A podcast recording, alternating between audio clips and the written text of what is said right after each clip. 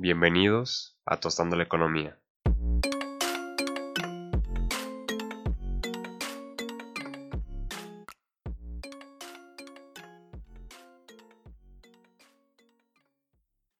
El día de hoy platicaremos sobre un modelo económico que conocemos como liberalismo. El liberalismo comienza en el siglo XVIII. Está acompañado del proceso histórico conocido como Ilustración. Ideas como el individualismo, la igualdad, la libertad son predominantes en este periodo. Se busca combatir la ignorancia o ponerle fin a los estados o gobiernos opresivos. Pero, ¿qué está pasando en la economía en este tiempo? Se está gestando un fenómeno que conocemos como la revolución industrial.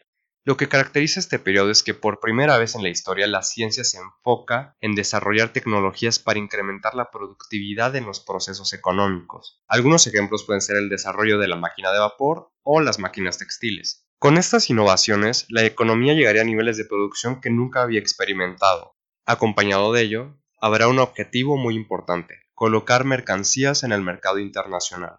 Y para ello, se tienen que eliminar barreras, se tienen que eliminar las fronteras que las políticas pasadas habían impuesto en la economía. Eso implica eliminar medidas como aranceles o como licencias de exportación que limitan el flujo de las mercancías. Y en este tiempo, ¿cuál era la economía más poderosa del mundo?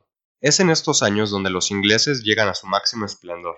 Con los barcos más sofisticados de la época y una producción textil inigualable, los ingleses llegarían a la hegemonía del mundo. Ellos fueron los principales protagonistas del cambio de las economías agrícolas de tiempos pasados a la economía industrial.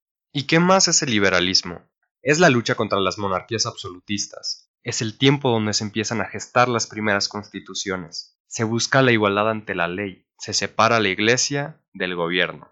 Es el origen de las libertades con las que gozamos hoy en día. Y también es el nacimiento del capitalismo. Pero este modelo no es infinito. Con él vienen muchas guerras para poder expandir mercados, llegando a las guerras mundiales. Y después de los estragos generados por estas guerras, se necesitaría un modelo que ayudara a subsanar a la sociedad y a la economía.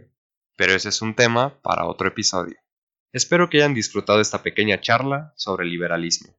Saben que nos pueden preguntar cualquier duda en Twitter, nos pueden encontrar como Tostando la Economía, o nos pueden dejar un mensaje de voz en anchor.fm. Espero verlos en el próximo episodio de Economía 101 o en los otros episodios de Tostando la Economía.